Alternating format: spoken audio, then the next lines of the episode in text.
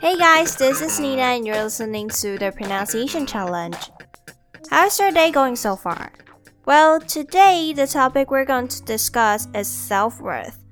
Self worth refers to one's internal sense of being good enough and worthy of love and belonging from others. So, why is self worth such an important topic? And how can we feel worthy enough? Let's watch a video to find it out. And today's sentence is One of my resolutions for this year and for the rest of my life really is to not tie my self worth to my productivity. I'll say it slowly again. One of my resolutions for this year and for the rest of my life really is to not tie my self worth to my productivity. We got six pronunciation tips in today's sentence. The first one resolutions. Resolutions. Resolutions.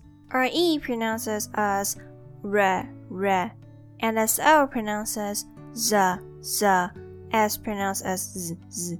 Reza, resolution, resolutions. And the second one, the rest of. The rest of. There's a linking sound between rest and of, so when we say these two words together, it's rest of, rest of, and the rest of. And the third one, the pause after really. Sometimes people use a pause to stress a key point in their speech. In the video, we can see the speaker paused for a moment after the word really to emphasize her point. In the next one, not tie, not tie.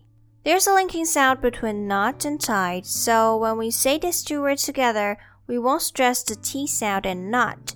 So it's not tie, not tie. In the next one, self worth, self worth, self worth. The OR in worth sounds like er, er, worth, worth, self worth. In the last one, productivity, productivity, productivity. PRO pronounces as pro, pro, product, productivity, productivity. One of my resolutions for this year and for the rest of my life really is to not tie my self worth to my productivity. Moving on to the vocabularies, the first one resolution. A resolution is a promise to yourself to do or to not do something. For example, most people fail to fulfill their New Year's resolutions every year. And the next one, rest. Rest refers to the other things, people, or parts that remain or that have not been mentioned. For example, I can go with you. I don't have any plans for the rest of my day. The last one, productivity. Productivity is the rate at which a company or a country makes goods usually judged in connection with the number of people and the amount of materials necessary to produce the goods.